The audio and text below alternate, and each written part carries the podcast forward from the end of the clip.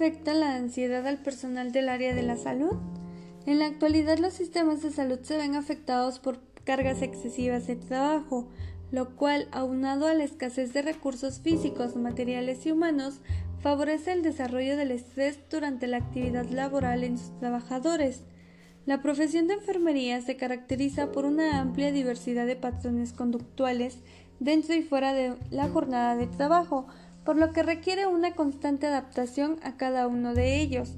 Por otra parte, la jornada laboral para el personal de enfermería de 8 horas diarias, sumado al tiempo invertido en traslados, significa que la mayor parte del día se ocupa en actividades relacionadas con el trabajo, pudiendo convertirse este en un factor de riesgo para el desarrollo del estrés. Entre otros factores desencadenantes de estrés, en enfermeras se han señalado los motivos familiares y económicos, así como el tipo de responsabilidad en el trabajo y la falta de descanso durante el desempeño del mismo. Pero ¿por qué estamos hablando del estrés si en la pregunta decía ¿cómo afecta la ansiedad al personal del área de salud? Bueno, pues el estrés induce a la ansiedad, pero ¿qué es en sí la ansiedad o qué síntomas son los que representan a la ansiedad?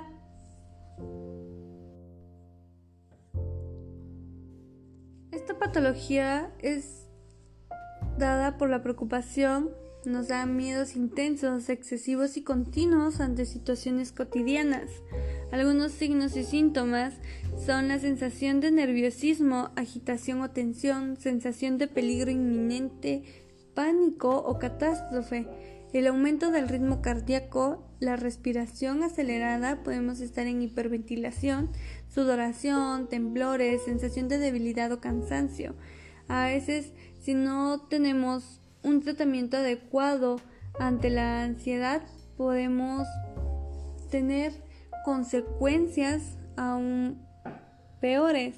La ansiedad puede ser normal en situaciones estresantes como hablar en público o realizar una prueba. La ansiedad es solo un indicador de una enfermedad subyacente cuando los sentimientos se vuelven excesivos en todo momento e interfieren con la vida cotidiana. También puede ser por estrés debido a la, acumulación en el trabajo, un evento importante o una acumulación de situaciones estresantes más pequeñas de la vida que pueden provocar ansiedad excesiva, por ejemplo la muerte de algún familiar, el estrés en el trabajo, las preocupaciones continuas por la situación financiera, el tipo de personalidad que cada uno de nosotros tenemos. Puede ser por drogas, alcohol o ciertas sustancias que se vuelven adictivas a nuestro entorno. También puede causar ansiedad. Algunas de las complicaciones son la depresión, el abuso de sustancias, los problemas para dormir, como el insomnio, los problemas digestivos e intestinales, las cefaleas, que son los dolores de cabeza, el dolor crónico, el aislamiento social, dolor torácico, problemas en la escuela, en el trabajo. Em, digo la escuela porque hay algunos profesionales del área de salud que siguen estudiando por alguna especialización o están haciendo algún doctorado, etc. Llegan a tener una mala calidad de vida y en, en el peor de los casos se llega al suicidio. Para prevenir la ansiedad, a lo mejor no hay una prevención como tal porque a veces no se diagnostica de manera oportuna la ansiedad. A veces incluso la misma persona no se da cuenta que está sufriendo de ansiedad o que tiene ansiedad. Entonces, en el momento en el que se detecte o tú tengas o digas, ching, foco rojo, esto está mal, hay que pedir ayuda enseguida. La ansiedad, como muchos otros trastornos mentales, pueden ser más difíciles de tratar si uno se demora en tener un tratamiento adecuado, en pedir ayuda y siempre ir con un especialista. Mantente activo, participar en actividades que disfrutes y que te hagan sentir bien contigo mismo, eso ayuda bastante. Disfruta la interacción social y tus afectos, que pueden aliviar tus preocupaciones. Evita el consumo de alcohol o las drogas. El consumo de alcohol y drogas puede provocar ansiedad y empeorarla. Si eres adicto a cualquiera de estas sustancias, la idea de dejar de consumir puede hacerte sentir ansioso porque entras en un estado de abstinencia o estás entrando en ese estado.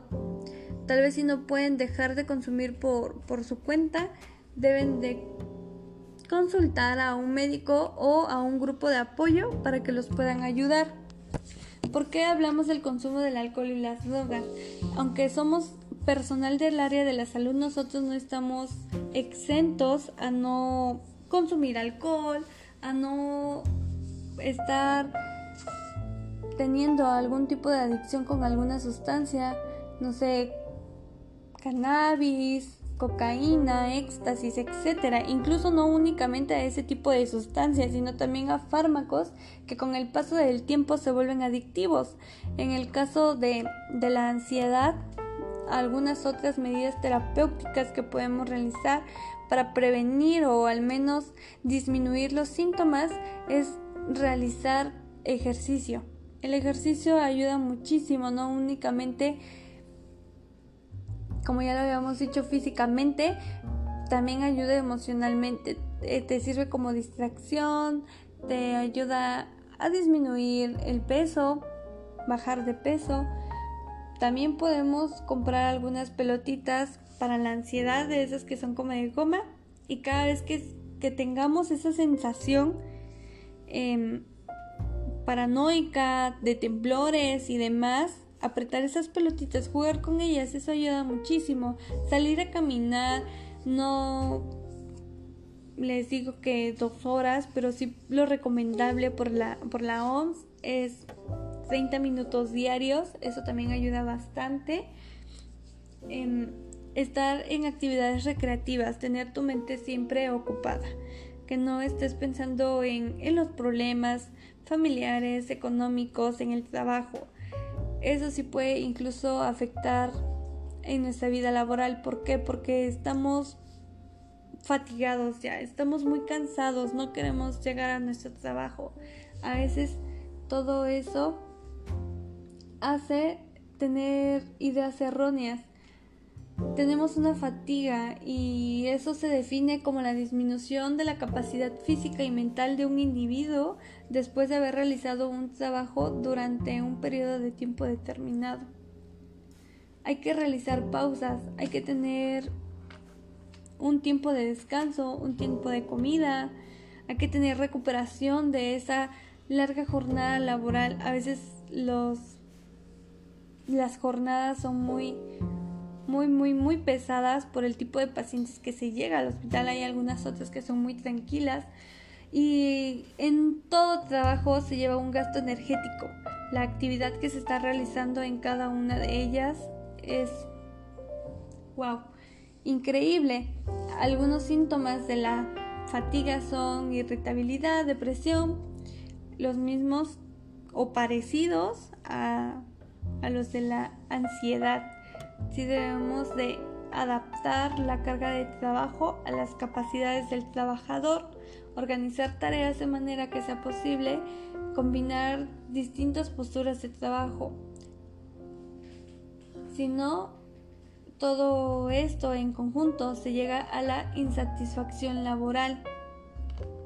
En el peor de los casos, el personal de salud, que es el que más se le atribuye esta carga emocional, llega al síndrome de burnout, que este síndrome es un desgaste profesional, es un estado de agotamiento mental, emocional y físico que se presenta como resultado de exigencias agobiantes, estresantes, estrés crónico o insatisfacción laboral.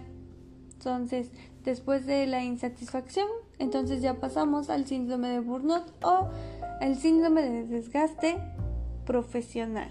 Debemos de tener mucho cuidado para poder estar seguros o en el área hospitalaria saber que nuestros empleados, que nuestro personal de salud no sufra o no tiene o esté pasando por este tipo de síndrome, se realiza un test en el que mediante una serie de, de preguntas el trabajador va a ir respondiendo y la puntuación dada dependiendo a sus respuestas, va, va, a dar el resultado de que si tienen síndrome de burnout o no. No se enganchen con los problemas. Hay que aprender a separarlos. Los de casa en casa, los del trabajo en el trabajo, los de pareja en pareja y así sucesivamente. Nunca hay que engancharnos con nada. Siempre hay que estar tranquilos, armoniosos y expresar nuestro sentir expresar nuestras emociones, eso ayuda bastante.